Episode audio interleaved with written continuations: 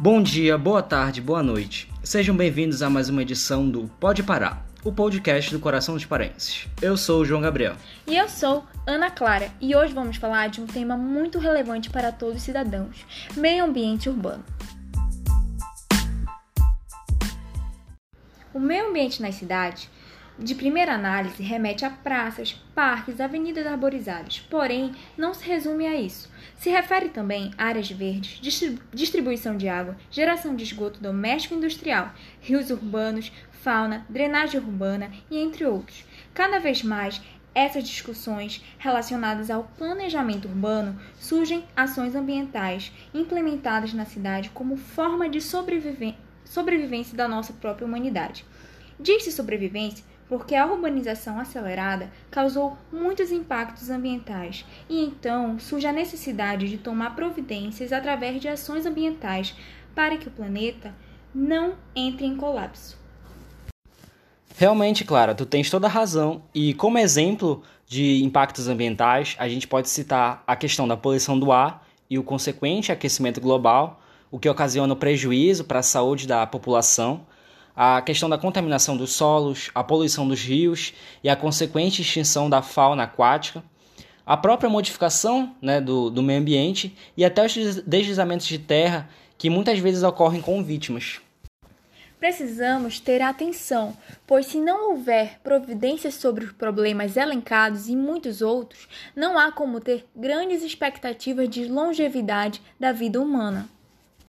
Realmente, e a questão da Covid-19 nos mostrou o quanto as ações humanas são prejudiciais ao meio ambiente, pois com a pandemia e a obrigação do isolamento das pessoas, os impactos positivos foram notados em pouco tempo.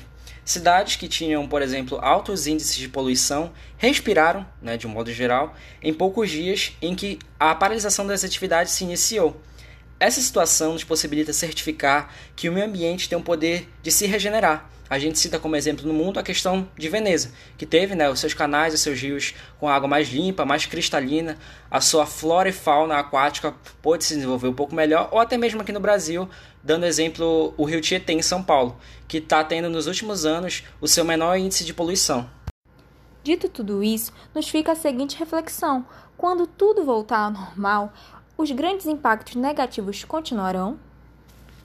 Bom, e para somar com o assunto tratado, nós pedimos a participação do público para nos falar sobre alguns problemas ambientais encontrados em Belém. A primeira é a dona Cremilda, moradora do bairro do Reduto.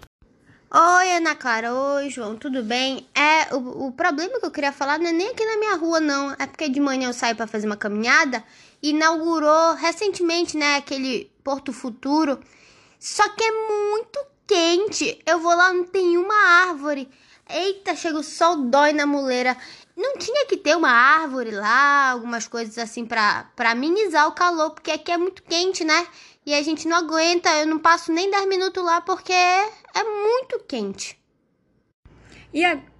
e agora vamos escutar o outro relato da nossa segunda convidada, Juneci, que mora no bairro dos Jurunas.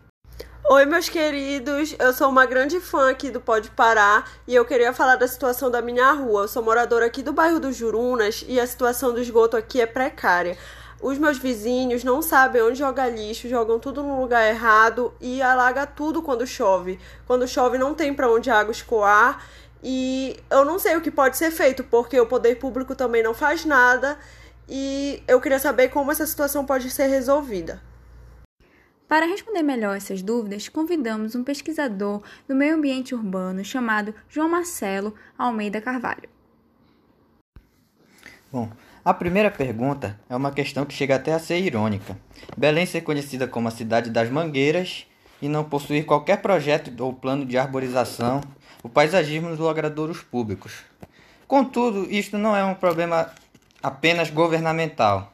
Isso nos reflete também uma questão um problema populacional. Por exemplo, recentemente foi aberto para votação popular para a escolha de um projeto de execução do, do que vai ser chamado Parque da Cidade, onde o projeto eleito foi um que dava mais foco ao concreto e menos ao verde. E isso nos leva a, a buscar uma solução para esse problema. E qual seria? Bom, primeiro de tudo e a, e a chave para qualquer problema seria a educação. A conscientização do povo para que em um processo se tentasse reverter essa situação. Como? Em primeiro passo, a preservação já do pouco que ainda se tem já seria um grande avanço. E depois, a união entre a população e a gestão pública para a implementação de projetos de arborização que viessem a trazer mais verde para a nossa cidade, para que ela fizesse jus ao seu apelido. Respondendo ao segundo questionamento, tornamos a solução dada anteriormente, a questão da conscientização e da educação, que nos leva ao, ao quanto de lixo que é produzido diariamente, onde o descarte irregular afeta diretamente a questão do saneamento dentro das cidades entope bueiro, o que acaba alagando vias, principalmente na nossa cidade, que, que a chuva da tarde também é conhecida e sagrada. Mas também quanto ao que o pouco que se é coletado e que acaba sendo despejado em locais irregulares, onde não se tem aterros sanitários preparados para receber esse volume, o que acaba também por contaminar todo o solo ao redor da região onde é feito o descarte. Bom, amigos, por hoje é só. Obrigado a todos que falaram e aos nossos ouvintes. Semana que vem o tema é a influência do brega na cultura paraense. E é isso, gente. Um beijo e até o próximo Pode Parar!